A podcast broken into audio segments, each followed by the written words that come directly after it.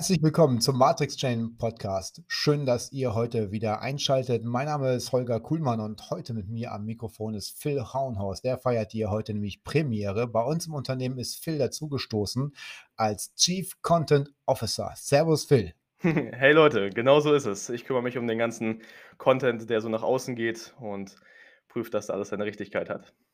Hervorragend. Phil, wir machen heute so einen kleinen Blockchain-Talk sozusagen. Wir werden darüber sprechen, was passiert denn gerade in der Kryptowelt, so alles so Verrücktes. Des Weiteren äh, wollen wir euch darüber informieren, was gibt es eigentlich Neues aus dem Hause Matrix Chain, Matrix Change und vor allem, was ist mit Librum Chain los? Und äh, da sind spannende Themen. Phil, du hast noch ein paar Themen auf, äh, auf Lager. Worüber sprechen wir heute? Wir sprechen heute einmal um das Update. Was ging so bei Librum? Was haben wir so gemacht in den letzten Wochen? Was kommt auch vielleicht auf uns zu insgesamt? Dann aber natürlich auch nicht nur das, sondern auch die aktuelle Marktsituation. Ihr habt es bestimmt alle mitbekommen. Da gab es den einen oder anderen Coin, der auf jeden Fall stark nach unten gegangen ist. Natürlich viel in Verbindung auch zu Luna und UST, dem Stablecoin. Und wir klären heute so ein bisschen alles rund um das Thema Stablecoin. Ist es noch sicher, in einem Stablecoin zu sein? Was ist vielleicht die Zukunft? Und natürlich auch, wie Tokenisierung damit reinspielt und wie man das Ganze so in Verbindung bringt. Kommen wir zum ersten Update für heute. Ähm, mit Sicherheit für einige von euch äh, sehr interessant. Ähm, wir haben ja diverse Baustellen im positiven Sinne betrachtet, wenn wir das mal so sehen wollen. Wir bauen ja aktuell die Matrix Change. Das ist also unsere Exchange aus unserem Hause Matrix Chain. Es ist für, für den äh, Neuling, der uns gerade als erstes Mal zuhört, mag das sicherlich alles ein bisschen verwirrend klingen. Also Blockchain-Unternehmen, das ist die Matrix Chain mit Sitz in Estland, Tallinn. Die sitzt dort, weil einfach dort das Digital Silver Silicon Valley Europas ist. Und wir betreiben eine Exchange und tokenisieren logischerweise Projekte oder Werte und haben ein eigenes Ökosystem dazu geschaffen. Das nennt sich Librum Chain. Und ich war so mutig zu sagen, am 9.6. machen wir das Go, da gehen wir live. Wir haben die Presale-Phase äh, im ersten Step erstmal erfolgreich gestaltet, so dass wir überhaupt erstmal anfangen konnten. Und jetzt kann ich euch sagen, das Testnet ist diese Woche live gegangen. Und Eranga Bandara ist einer unserer Wissenschaftler der, aus der Blockchain-Abteilung. Der ist jetzt dabei, eine Node nach der anderen hochzufahren. Das Testnet ist also mittlerweile live und äh, kann dann bald auch von dir, lieber Phil, dem Stresstest unterzogen werden, um zu schauen, wo sind denn da noch Schwachstellen und Bugs. Für alle, die zum Thema Librum Chain und vor allem interessiert sind, in neue Projekte äh, zu investieren, solltet euch mal auf librumchain.com umsehen. Es gibt nämlich tatsächlich noch die Möglichkeit, jetzt noch am Sale quasi teilzunehmen. Sprich, ihr könnt von etwas profitieren, was bald an den Markt geht. Ich sehe es mal so wie Elon Musk, der hat damals seine Teslas angekündigt, obwohl er noch gar nichts da war. Also noch verkaufen wir eine Illusion, aber es ist bald greifbar für alle. Und darüber hinaus haben wir natürlich unsere Exchange, die Matrix Change. Und auch dort ist der Stand der Dinge so, dass wir jetzt in der Fertigstellung sind und wir möchten die Exchange nächste Woche scharf schalten. Und da kommt ihr, liebe Zuhörerinnen und Zuhörer, nämlich ins Spiel. Wir möchten, dass ihr euch auf dieser Exchange äh, registriert und die Exchange einmal auf Herz und Nieren prüft. Gibt es Bugs auf der Exchange? Und für jeden, der einen Fehler findet, wird belohnt in Form von Librum-Token.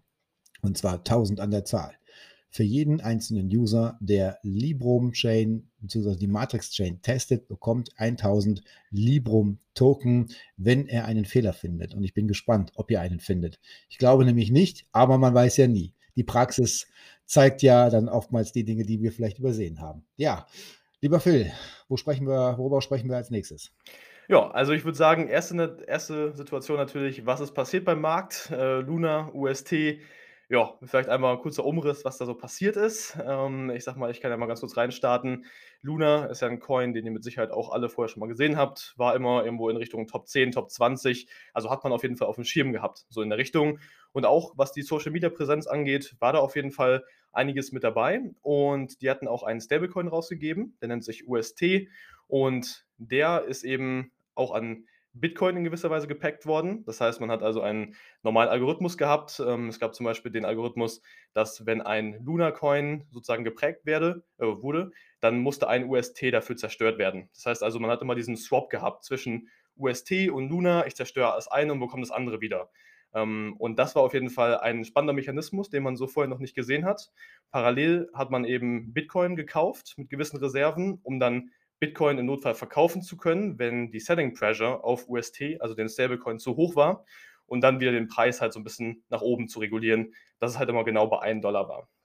Und ja, die Situation, die dann dadurch entstanden ist, ist, dass Leute halt eben das Ganze, also sehr viel UST verkauft haben, parallel Bitcoin shorten konnten und somit eben dann dieses System oder diesen Algorithmus ein bisschen ausnutzen konnten. Ähm, die Terra Foundation hatte sehr viele von diesen Bitcoin, hat das dann auf dem Markt freigegeben. Sehr viel Panik war da und das war so ein, ich sag mal, Teufelskreis, der das Ganze dann nach unten gezogen hat und sehr viele Leute haben dann auch mitverkauft und so ist dieser ganze Crash mutmaßlich dann entstanden. Und ja, die Frage ist natürlich jetzt so ein bisschen, UST ist jetzt wirklich am Ende. Ich weiß nicht ganz genau, wo es gerade ist, aber ja, es war bei 1 Dollar, wie gesagt, und ist jetzt so bei 10 Cent oder so, wo ich das letzte Mal geguckt habe. Vielleicht wieder ein bisschen höher, vielleicht ein bisschen runter, aber es ist eigentlich gerade wie so ein normaler Coin, der irgendwie tradet. Und das soll natürlich nicht sein bei so einem Stablecoin. Und deswegen ist natürlich die Frage so, sind Stablecoins eigentlich noch sicher? Kann man da eigentlich noch so guten Gewissens reingehen oder muss man vielleicht auch Angst haben, dass USDT oder USDC vielleicht ähm, ja, bald mal sagt, okay, wir haben jetzt auch nicht mehr das Backing aufrechterhalten können und äh, dann das auch vielleicht mal nach unten geht. Vielleicht sollte man noch erwähnen, dass äh, Do Kwon, der CEO von Luna, ähm, erst eine Woche davor, bevor dieser ganze Fall überhaupt eingetreten ist, noch ein wahnwitziges Interview hatte, wo er gesagt hat, dass es ein riesen Entertainment ist, da zuzusehen, wie 95 Prozent aller Projekte am Markt sterben. Und äh, neun Tage später war sein Projekt tot. Was sagst du dazu? Ja, es ist einfach so ein bisschen Karma und sehr, sehr ironisch in der in der Zeit. Wenn er's jetzt vor so ein 2 Jahren gesagt hätte, dann wäre es halt nicht ganz so lustig gewesen, wie wie du jetzt sagst, vor 9 Tagen das Ganze war und dann, äh, ironischerweise eben sein Algorithmus in gewisser Weise überlistet wird oder ausgenutzt wird und gegen ihn verwendet wird, um das dann alles zu zerstören. Und, äh, genau, sie hatten dann ja probiert, noch den UST zu retten, indem sie dann quasi ganz viel Luna geprägt haben, ähm, also sozusagen UST, äh, entfernen, ne, burn und dafür halt ganz viel Luna geprägt haben. Deswegen ist natürlich auch der Luna-Preis extrem nach unten gegangen. Und ja, er wurde so ein bisschen Opfer von seinem eigenen ja, Mechanismus, sage ich mal, und ähm, hat sich da auf jeden Fall deutlich verschätzt und war auch vielleicht für die meisten so ein bisschen arrogant auf jeden Fall. Und so kam er für mich auch rüber. Und ähm, ja, ist damit jetzt selbst ein bisschen, ja, ich sag mal, gegen die Wand äh, gefahren mit seinem ganzen Algorithmus. Ist auf jeden Fall sehr ironisch natürlich. Das Ding äh, bei Do Kwon ist ja, dass er ja durchaus mehrfach gewarnt wurde von anderen Entwicklern. Äh, auch Charles Hoskinson ähm, hat äh, ein Statement dazu abgegeben. Ähm, auch Charles Hoskinson hat mit Cardano ähm, natürlich einen, einen äh, algorithmischen Stablecoin rausgebracht, kennt natürlich so ein bisschen die Schwachstellen. Ähm, aber jetzt mal zu der überleitenden Frage, ähm, kann das eigentlich nochmal passieren? Das ist halt äh, das Thema. Ähm, ich glaube tatsächlich, dass ähm, auch am digitalen Finanzmarkt, also in den, den Kryptomärkten, ähm, auch nichts passiert, wenn was nicht gewollt ist. Und ich glaube tatsächlich, mh, hm, dass wir hier in der Geschichte das erste Mal einen wirklichen Frontalangriff gesehen haben gegen einen, gegen ein bestimmtes Asset ähm, von einer Institution. Oder würdest du das als Verschwörungstheorie ab, ab, abtun? Nein, das würde ich so nicht abtun und ich finde, es ist auf jeden Fall so ein bisschen naiv zu glauben, dass halt solche Dinge aus Zufall passieren oder einfach mal so. Ähm, da sind natürlich auf der einen Seite schlaue Köpfe dahinter, die, sage ich mal, äh, das Ganze durchdenken. Und das ist ja nicht einfach jetzt eine Person, die gesagt hat, oh, ich mache jetzt einfach einen Stablecoin und auf einmal waren da Millionen, Milliarden drin gelockt und alle haben das genutzt. Das äh, passiert natürlich nicht über Nacht, sondern das war schon ein sehr, sehr gut durchdachtes Konstrukt auch aus meiner Sicht und deswegen da auch gar kein Hate irgendwie gegen diese Leute. Ähm, nur eben wurde das in der Form halt eben überlistet und um das zu überlisten oder auszunutzen vielmehr, braucht man eben ein gewisses Maß an Ressourcen dafür und dieses Maß an Ressourcen hätten wir beide jetzt zusammen nicht und hätten auch wahrscheinlich die Zuschauer da draußen nicht, sondern da muss es schon wirklich koordiniert etwas gegeben haben, wo sich zumindest aus meiner Sicht ein, zwei Institutionen zusammenschließen und sagen, hey, da sehen wir eine Schwachstelle in gewisser Weise. Wir wissen, da wird es Bitcoin Selling Pressure geben. Wenn wir das shorten, können wir damit Profite machen, die diesen ganzen Zyklus weiter anheizen. Und ähm, ja, deswegen bin ich da immer so ein bisschen kein Freund von zu sagen, irgendwie, das ist Verschwörung oder so, sondern ich würde schon sagen, dass da irgendwo im Hintergrund Leute äh, das Ganze wirklich durchdacht haben oder geplant haben. Die spannendere Frage ist natürlich, kann das nochmal passieren? Ja, also, äh, ich sage mal, natürlich war UST jetzt nicht der größte Stablecoin und wir kennen ja auch noch die anderen Stablecoins, USDT, USDC und auch DAI zum Beispiel, die halt alle unterschiedliche Mechanismen so ein bisschen benutzen. Ähm, mal zentralisierter, mal dezentralisierter. Und, hm, ich bin der Meinung, dass es halt eben durchaus noch mal passieren könnte, aber in diesem Ausmaß oder beziehungsweise zumindest für diesen Trick, der da irgendwo verwendet wurde, da sind die Leute jetzt zumindest, hoffe ich mal, aware und wissen, wie das funktioniert ist, äh, wie das funktioniert hat und was da passiert ist und wie man das vielleicht verhindern könnte in nächster Zeit. Das heißt, ich glaube jetzt nicht, dass man mit dem gleichen Mechanismus oder so jetzt auch zum Beispiel USDC oder USDT irgendwo äh, nach unten ziehen könnte und depacken könnte. Das heißt aber oder zeigt natürlich auch, dass wir vielleicht vorher gar nicht wussten, dass es da irgendwelche Mechanismen gibt, die das Ganze zerstören können. Und deswegen zeigt es auch aus meiner Sicht, dass es eben nicht so sicher ist, sein ganzes Geld oder gewisse Teile von seinem Geld in Stablecoins zu halten und man weiß, okay, die sind für immer ein Dollar, sondern das ist auch nicht ganz so sicher. Wobei man jetzt ganz klar sagen muss, dass viele äh, Milliarden aus USDT, also Tether, rausgezogen wurden äh, aus dem Kryptomarkt insgesamt und vieles in USDC reingegangen ist. Dennoch aber bei USDC, also bei Circle, ähm, das äh, 24-Stunden-Volumen nicht exorbitant gestiegen ist, sondern letztendlich, man sieht hier, äh, man hat letztendlich von einem Token zum nächsten Token geparkt, also vom einen Stablecoin zum nächsten Stablecoin. Ich glaube, da gibt es im Moment eine ganze Menge Leute, die an der Seitenlinie stehen und darauf warten, darauf spekulieren, dass der Markt sich doch nochmal unten bewegt, um dann einkaufen zu können. Aber mal angenommen, ähm, jetzt passiert wirklich der Fall, USD Tether geht auf 98 Cent und äh, die Leute kriegen Panik an, an den Märkten. Also da würde ja das komplette DeFi-System, da würde ja wirklich, das würde ja einen, einen, einen Impact auf den Markt haben, den wir bis jetzt so in der Form noch nicht gesehen haben. Also da ist der Fall Terra Luna ähm, ja nur ein, ein kleines Vorbeben. Ja, genau. Also ich denke auch, wie du schon sagst, dass es da eine Situation geben könnte oder hypothetisch dann geben wird, die wir so noch überhaupt nicht gesehen haben und auch nicht einschätzen können. Wir sehen, USDT hat schon, äh, UST hat so eine Macht, dass äh, ja, das ganze System irgendwo schon wirklich ordentlich ins, ins Wanken bekommt und viele Leute wirklich Angst haben, Panik haben und es ja, bei Bitcoin auch irgendwie 20, 30 Prozent nach unten geht, plus die ganzen Altcoins, die davon auch massiv leiden, ähm, plus diesen ganzen DeFi-Markt, den du ansprichst. Und ich denke mal, der ist gerade bei USDT auch nochmal sehr, sehr groß. Es gibt viele Staking-Plattformen. Ich kenne selbst auch irgendwelche ja, ich sag mal, Staking-Plattformen, wo man einfach seine Stablecoins lassen kann und damit auch ein paar Prozente bekommt, definitiv mehr als auf der Bank. Und deswegen, das für viele Leute natürlich attraktiv ist, die sich in gewisser Weise mit Krypto auskennen, die wissen, okay, hey, meine USDC sind vielleicht aus deren Sicht verhältnismäßig sicher irgendwo und ähm, ja, dann kann ich dafür auch vielleicht 3, 4, 5 Prozent drauf bekommen, anstatt halt eben die Prozente, die ich aktuell bei der Bank bekomme, mit dem gleichen Stablecoin, sage ich mal. Ähm, ja, aber das wird auf jeden Fall eine Ausnahmesituation sein, wenn das so passieren sollte. Und äh, gerade aktuell sind die Leute natürlich umso skeptischer. Und sobald USDT irgendwie in eine Richtung kommt davon, sage ich mal, werden die Leute auf jeden Fall, glaube ich, oder werden zumindest viele aus Panik schon alleine so sagen, oh, okay, da muss ich raus. Ob es dann eben ein Shift wird von USDT in USDC beispielsweise, das bleibt dann abzuwarten. Aber generell denke ich schon, da sind die Leute auf jeden Fall deutlich mehr ja, fokussiert gerade drauf und haben da auch deutlich mehr den, den Anspruch, dass es jetzt wirklich alles funktioniert.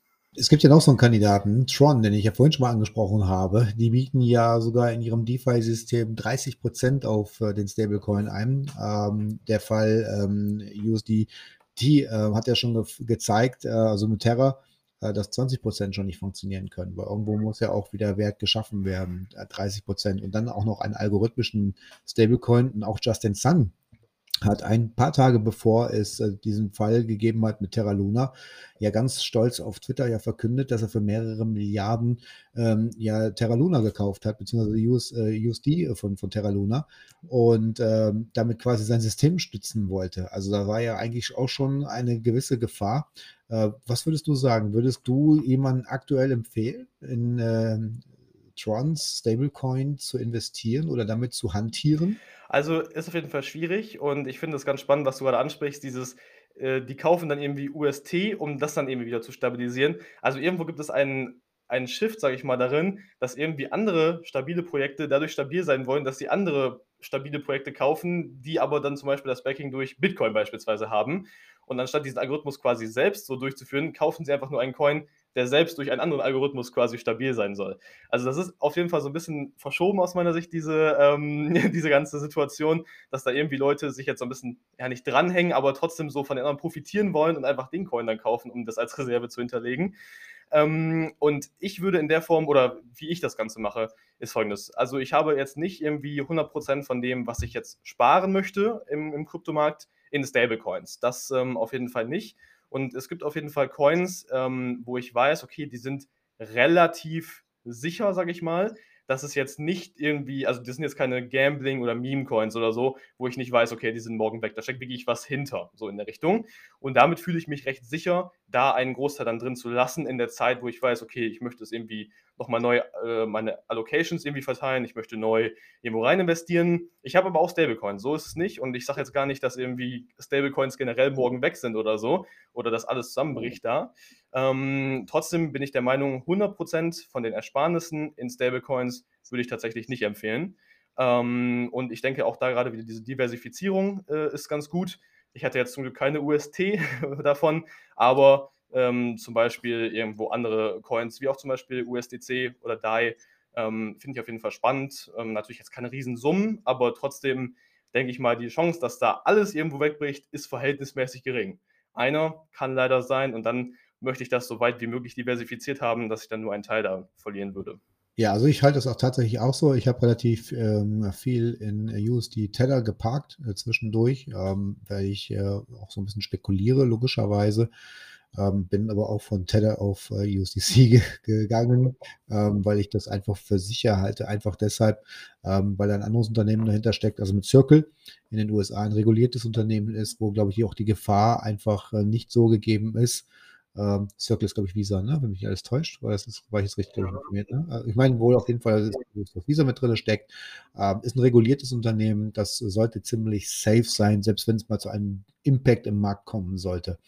Und ähm, sollte der Fall Tether sich nicht bestätigen, also der Prozess äh, läuft ja und äh, Tether muss ja auch seine Papiere offenlegen, ob die dann wirklich auch gedeckt sind, ist ja so eine never-ending Story. Ähm, die geht ja nicht erst seit gestern, die Story mit, mit Tether. Ähm, da gibt es ja immer so FAT dagegen. Ich glaube tatsächlich nicht, dass äh, Tether einbrechen wird. Das glaube ich tatsächlich nicht. Wenn, dann werden sie reguliert werden und äh, werden reguliert vom Markt verschwinden. Das äh, glaube ich viel eher. Ähm, was aber mal angenommen, doch würde jetzt ein Unternehmen, ein, ein wirklicher Finanzriese hingehen und morgen gegen Tether wetten und der Markt bricht ein. Also wie viel Prozent bleiben dann an Kryptowerten noch übrig? Ja, das ist eine ganz, ganz spannende Frage und, ähm, man bewegt sich ja auch mal so ein bisschen mit Vorsicht in diesem Kryptomarkt, zumindest sollte man das so, äh, handhaben. Und wir haben natürlich gerade eine gewisse Situation, wo wir noch nicht ganz wissen, was kommt mit Regulationen vielleicht auf uns zu. Wir sehen zum Beispiel, Amerika macht irgendwie so ein bisschen sein eigenes Ding ähm, gibt nicht wirklich viel darauf, was zum Beispiel die andere Welt sagt, eigentlich so, die anderen Länder. Ähm, manche äh, positionieren sich gerade so, manche Länder als, ich sag mal, das kryptofreundlichste Land der Welt und wollen eigentlich alle Firmen zu sich holen. Ähm, andere Leute sagen, hm, okay, ist vielleicht ein bisschen kritisch so oder zumindest äh, adaptieren sie noch nicht, ich sag mal, offen und ähm, so mit Open Mind, würde ich sagen.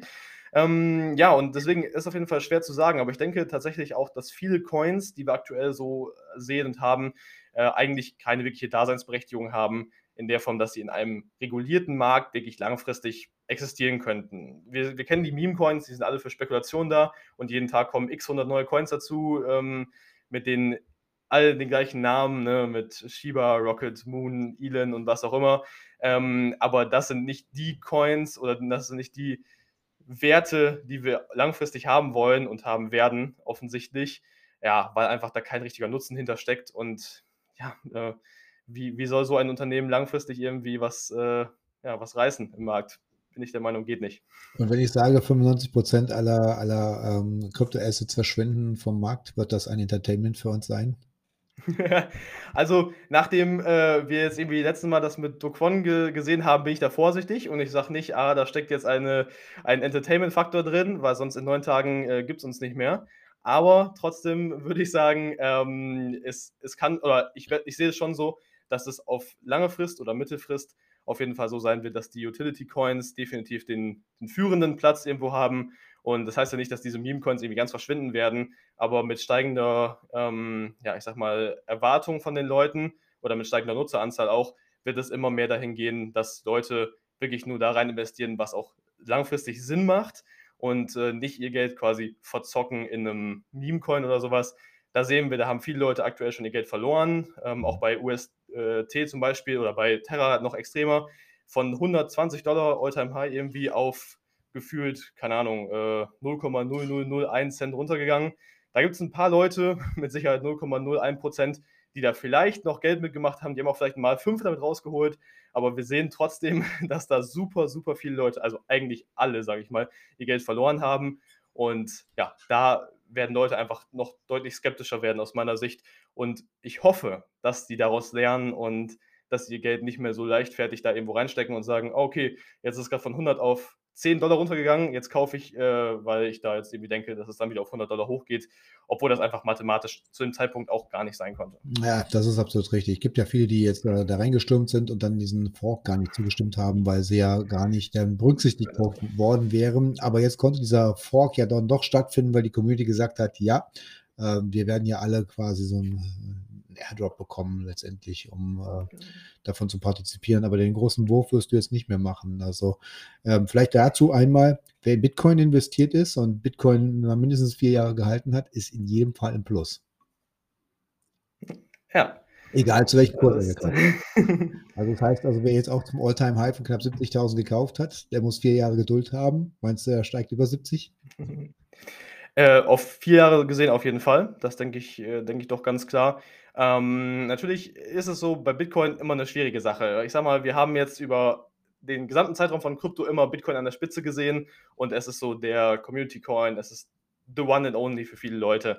Und mh, hm, man kann halt nicht abschätzen, wie halt Bitcoin mit diesen Regularien, sage ich mal, zusammen in Einklang äh, zu bringen ist, sage ich mal. Ich will nicht sagen, dass es damit gar nicht äh, geht, ähm, aber ich denke mal, dass es eben ja, äh, schwieriger auf jeden Fall sein könnte, ähm, da irgendwelche Regularien zu erfüllen oder zu treffen ähm, mit Bitcoin. Und deswegen denke ich mal, Bitcoin wird auf jeden Fall auch auf mittelfristige Sicht noch steigen. Ähm, aber irgendwann denke ich schon, dass Bitcoin vielleicht auch von Platz 1 abgelöst wird. Von welchem Coin auch immer, bleibt dann erstmal die, wird dann erstmal dahingestellt. Aber es wird mit Sicherheit Coins geben, die da sehr, sehr stark hinterher sind und ähm, ja, vielleicht auch einfach einen anderen Nutzen haben, wo Leute vielleicht mehr Geld oder mehr Value rausziehen können in gewisser Weise und das dann irgendwann Bitcoin dann ablöst. Bitcoin wird dann wahrscheinlich nicht verschwinden, aber dann halt nicht mehr so auf Platz 1 sein, auch wenn es vielleicht die einzige Konstante ist, die wir in den letzten, ja, ich sag mal, Tagen irgendwo so, äh,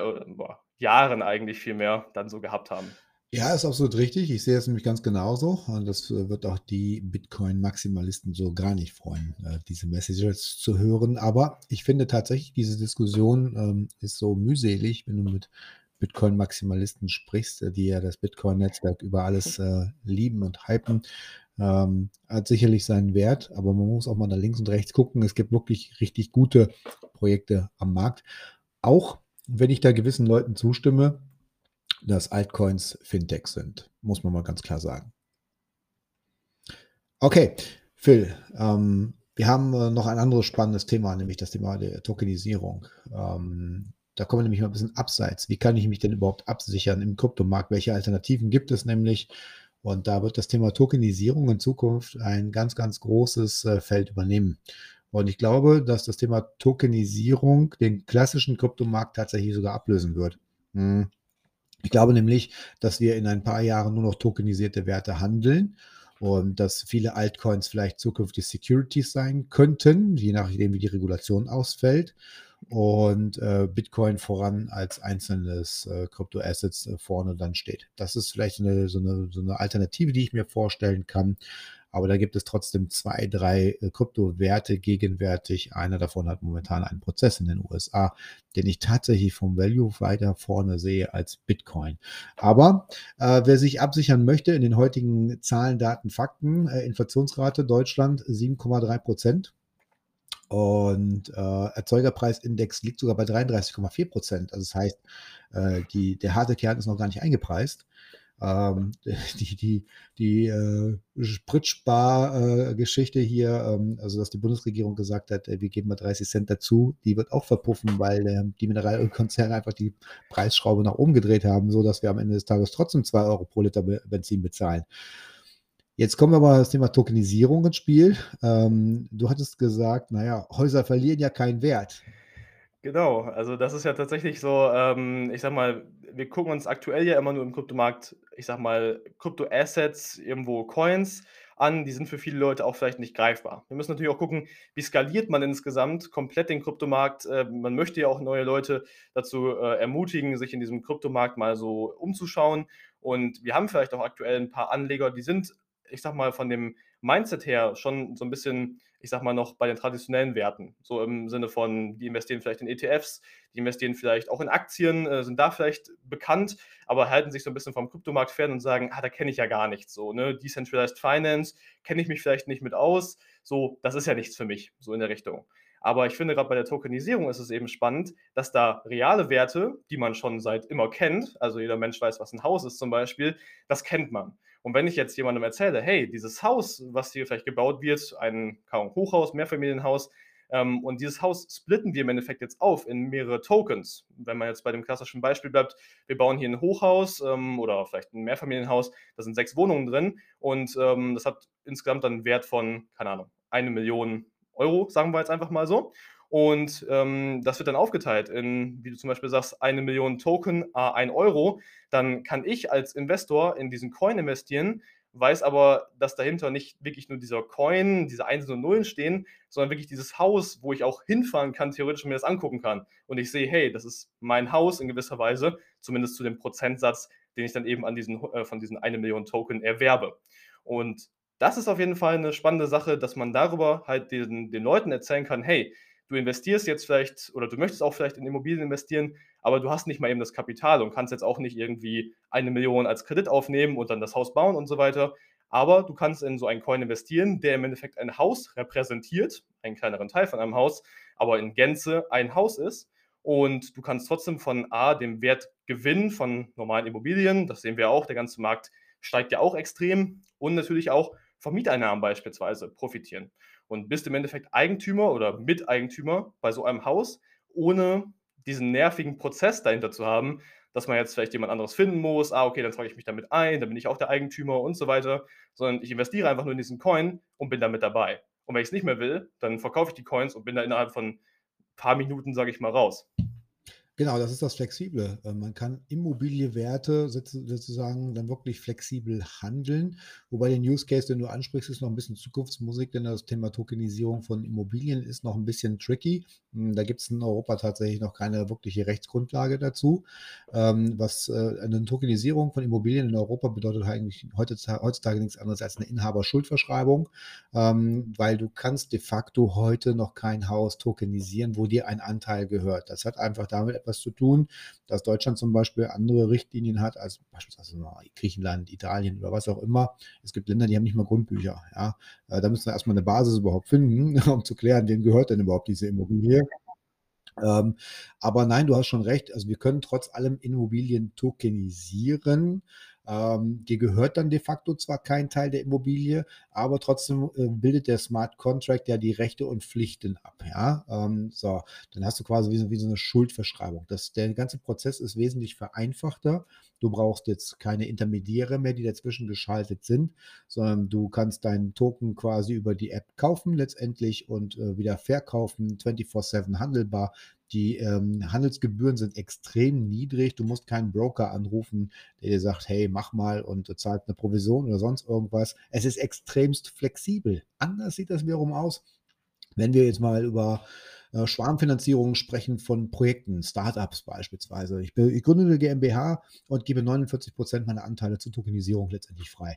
Ich habe eine richtig geile Idee, ein richtig cooles Startup, möchte das Ding voranbringen, brauche aber, um mein Projekt zum, zu realisieren, zum Beispiel eine Viertelmillion und kann sagen, hey, ähm, ich mache jetzt hier über Librum Chain eine Tokenisierung und äh, verkaufe, äh, was weiß ich, 50.000 Token, Summe X äh, und ihr könnt euch daran beteiligen und könnt dann am Ende des, des Tages äh, entweder an dem Wert, äh, der tokenisiert wurde, oder an dem Startup tokenisiert wird, an den Einnahmen partizipieren, ihr habt Stimmrechte.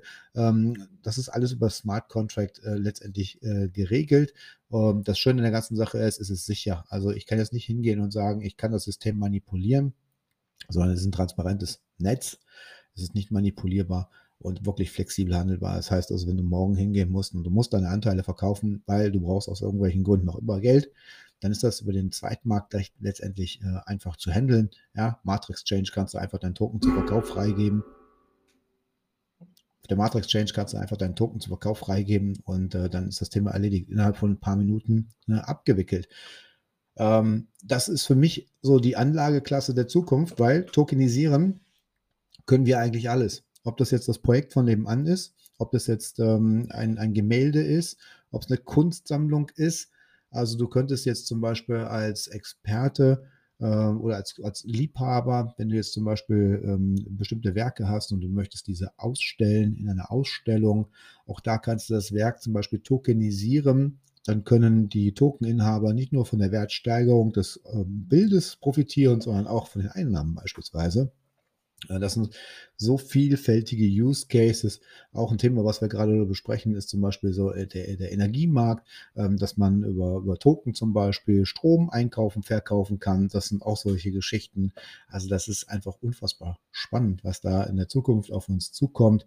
Und das sind so die Geschichten, die abseits des äh, Kryptomarktes letztendlich passieren. Also wir benutzen die Technologien de, des Kryptomarktes aber für echte, reelle Werte. Das heißt also, Wonderkiri zum Beispiel, eines der Projekte, welches wir tokenisiert haben, hat einen Wertzuwachs von, ich glaube, 17, schieß mich nicht tot, ähm, Prozent in den letzten zwei Jahren gemacht. Einfach ein stabiles Wachstum, während der gesamte Finanzmarkt eigentlich zweistellig nach unten gegangen ist und die, die Inflationszahlen ja wirklich erdrückend sind. Das heißt also, wenn du heute 100.000 Euro auf deinem Bankkonto hast und die Inflationszahlen nicht runtergehen würden, hättest du rein theoretisch in zehn Jahren nur noch 50.000 Euro auf deinem Konto. Also die, na, logischerweise wird die Inflation nicht mehr bei 7% bleiben.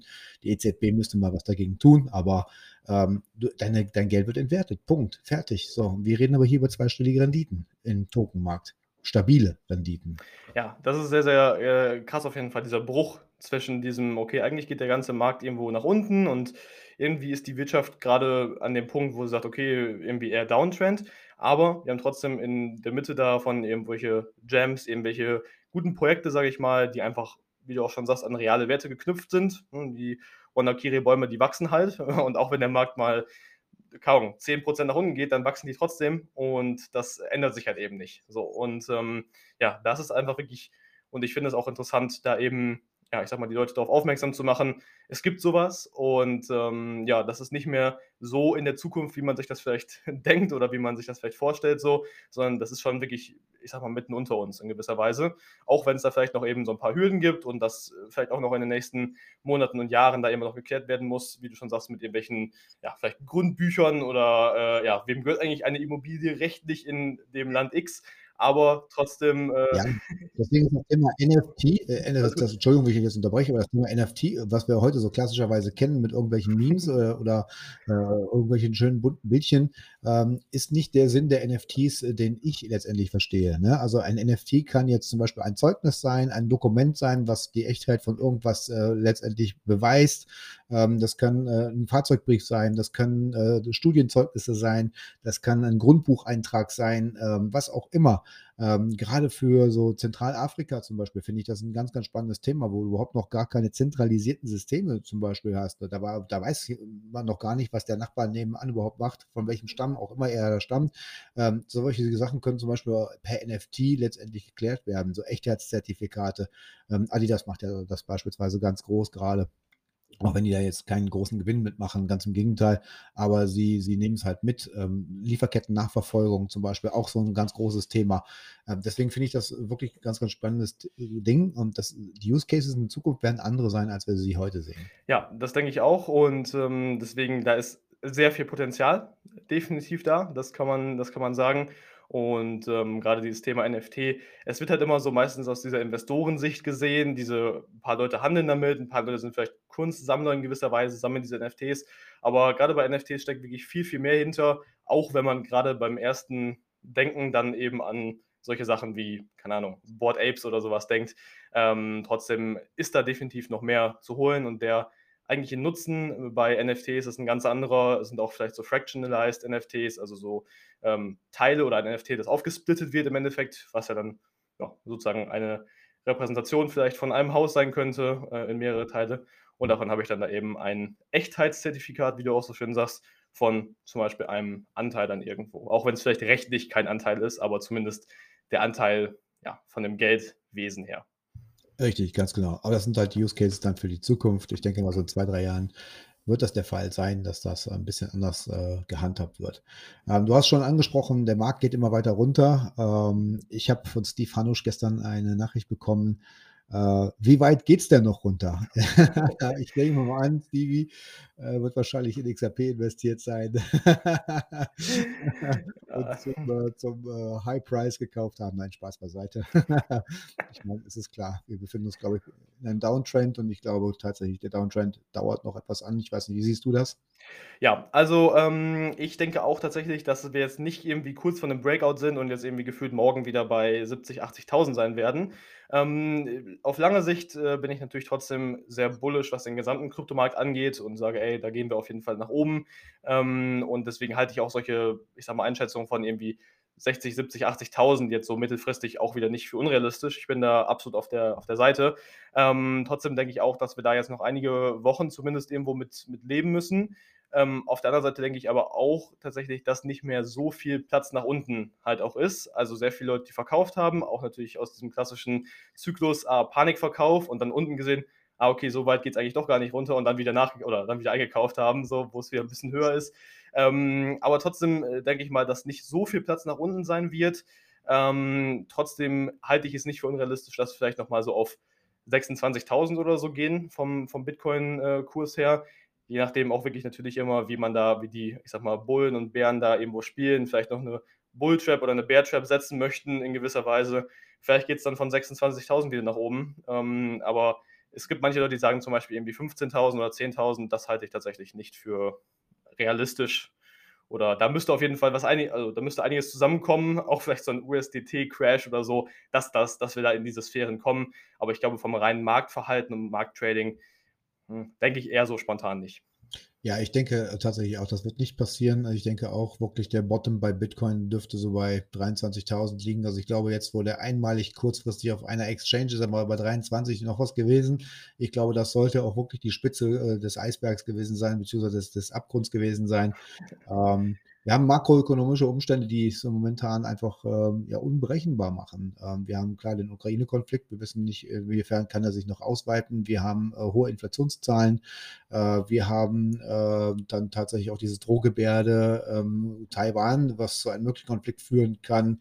Wir haben schlechte Zahlen in den USA. Ähm, es ist dann einfach so, dass die Fed dann dort schon mal die Zinsen angehoben hat und das äh, führt natürlich immer dann dazu, dass die Leute aus Tech-Werten rausgehen und Bitcoin korreliert dann ja nun mal eben mit den klassischen ähm, Finanzmärkten und deswegen geht es auch aktuell äh, ziemlich runter und die Märkte beruhigen sich auch nicht. Wir haben es gestern gesehen, es ist nochmal deutlich runtergegangen und davon hat sich Bitcoin auch nochmal mitziehen lassen und die Altcoins leiden in der Regel dann nochmal viel mehr als Bitcoin. Das, wenn Bitcoin 5% fällt, dann gehen die Altcoins mindestens äh, zweistellig runter. Das ist äh, mal ganz normal, eine ganz normale äh, Zyklus. Ähm, jetzt würde ich äh, eher empfehlen, am Seitenrand zu stehen und vielleicht per Dollar Cost Average äh, in Bitcoin zu investieren und vielleicht die Altcoins erstmal ein Stück weit außen vor lassen.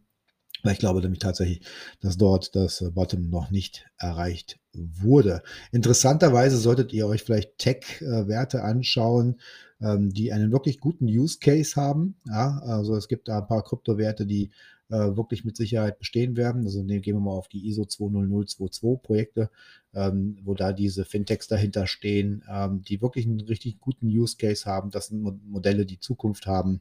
Äh, Librum Chain wird eins der Projekte sein, was, äh, was diese Zukunft äh, erfüllt.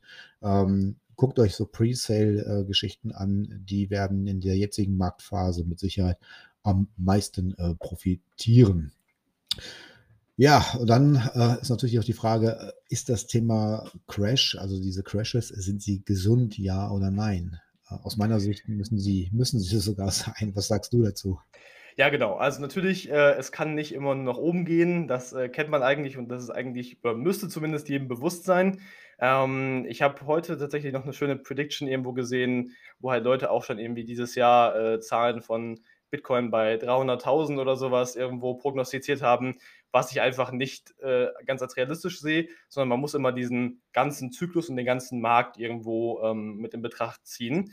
Ähm, ich finde tatsächlich das ein bisschen schwierig, immer Bitcoin dann gefühlt ab dem Tag zu messen, wo es bei 1 Dollar war oder so, weil natürlich dieses dieser ganze Hype und so weiter, der da gekommen ist, der hat eigentlich nicht viel mit dem Trading zu tun, was wir aktuell machen. Äh, bei Bitcoin 1 Dollar, da waren noch nicht die ganzen, ich sag mal, großen Firmen, großen Investoren dabei, da hatte das noch kein System oder sowas. Das war einfach nur Hype. Leute haben vielleicht gesehen, was da kommen könnte, haben aus, ich sag mal, Weitsicht irgendwo investiert, lagen dann richtig. Manche Leute haben vielleicht bei 2 Dollar wieder verkauft, weil sie dachten, ey, ich habe gerade verdoppelt ne, und bin jetzt hier raus, so in der Richtung. Natürlich im Nachhinein äh, sehr, sehr ja, äh, ich sag mal, sehr schade für diese Leute, aber vor wahrscheinlich drei, aus deren. Vor drei Tagen war noch der Pizza Day, ne? Der Bitcoin. genau. Mit 10.000 Bitcoins für Pizza bezahlt hat. genau, genau.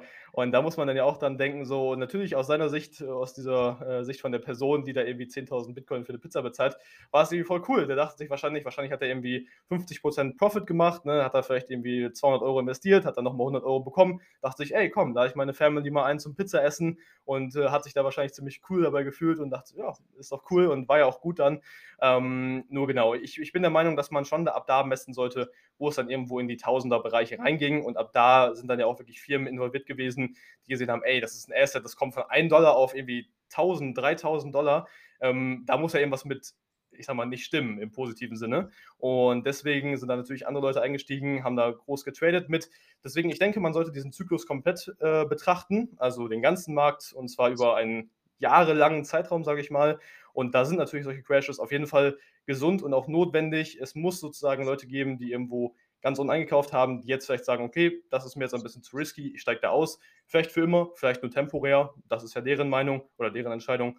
Aber trotzdem muss es eben ja auch neue Leute geben, die da auch eine Chance haben, vielleicht nochmal gut zu investieren oder ähm, ja, es ist ja in gewisser Weise auch immer ein Austausch. Ne? Manche Leute verlassen den Space, manche Leute kommen dazu und ähm, ja, aber trotzdem würde ich sagen, Crashes sind definitiv gesund und ähm, ja, ich habe da keine Angst vor und sollte auch keiner. Also ich kann mit den ganzen Crashes sogar perfekt schlafen, weil ich gucke nicht mehr jeden Tag auf mein Portfolio, ähm, weil es einfach keinen Sinn macht. Ich weiß einfach, wo sich das Ganze hinentwickelt, weil das größte Learning aus meiner ganzen Zeit, die ich jetzt bis jetzt hatte, der nächste Tiefpunkt und das nächste High kommt ganz bestimmt.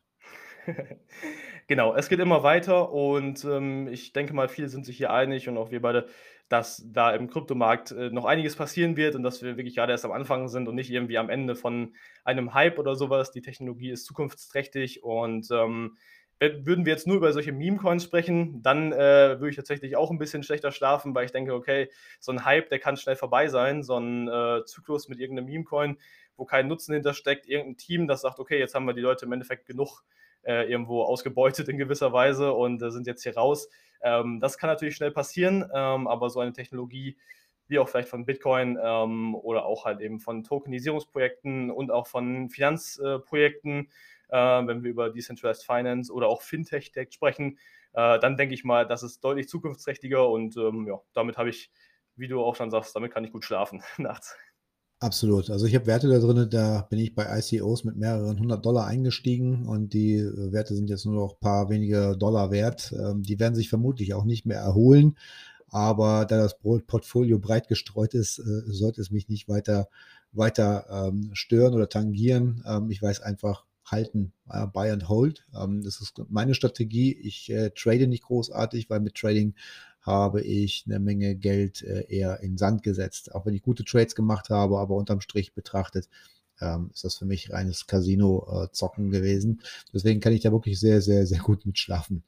ähm, ja, das war heute die Matrix-Chain-Ausgabe mit äh, Phil Hauenhorst und Holger Kuhlmann. Ich freue mich unfassbar, äh, dass wir so einen tollen Austausch heute hatten und ich hoffe, wir konnten euch so ein bisschen mitnehmen auf diese Reise. Phil, Möchtest du vielleicht zum Abschluss noch irgendwas sagen? Liegt dir noch was auf der Zunge? Ja, sehr gerne. Also ich habe mich natürlich auch super gefreut und ähm, ich finde, das ist ein super Format, die Leute so ein bisschen auch mal so ein bisschen an die Hand zu nehmen und zu sagen, hey, was passiert gerade so und einfach unsere Sicht äh, auf diese ganzen Dinge zu äh, bieten und zu liefern. Von daher vielen Dank und ich wünsche euch alle noch einen schönen Tag. Das Ding ist ja, Phil, dieser Markt, dieser gesamte Kryptosektor, der bewegt sich ja unfassbar schnell und es passieren so viele Themen, dass man eigentlich gar nicht mehr hinterherkommt mit Berichten. Wie oft wollen wir denn jetzt äh, ausstrahlen? Genau. Also das ist, äh, auf jeden Fall eine 'ne gute Sache oder eine gute Frage. Ähm, und, ähm, natürlich kann man nicht alles abdecken. Ähm, wir beziehen aber natürlich darauf ab, dass wir diesen Podcast regelmäßig machen hier und, ähm, dass wir euch regelmäßig ein Update geben können zu dem, ähm, ja, zum ganzen Marktgeschehen, sage ich mal. Aber natürlich, wie du schon sagst, da passiert so unglaublich viel, ähm, dass man, wenn man jetzt irgendwie nur News, äh, erwartet irgendwo, äh, ja, dann muss man wahrscheinlich auch andere Nachrichtenquellen noch konsultieren, wie vielleicht Bitcoin Echo oder so in der Richtung. Super. In den Show Notes werdet ihr Kontaktmöglichkeiten zu unseren Social Media Kanälen finden. Und ich würde mich freuen, wenn ihr ein Abo da lasst und auch das nächste Mal einschaltet. Und was wir vor allem von eurer Seite aus brauchen, ist ein konstruktives Feedback. Wie habt ihr die Sendung gefunden? Welche Themenvorschläge habt ihr? Welche Wünsche habt ihr? Darauf würden wir gerne eingehen. Es gibt, wie gesagt, noch jede Menge spannende Themen. Wir können nicht alles abdecken, aber hört rein, gebt uns Vorschläge. Wir gehen gerne darauf ein. In diesem Sinne alles Gute für euch. Bis zur nächsten Ausgabe.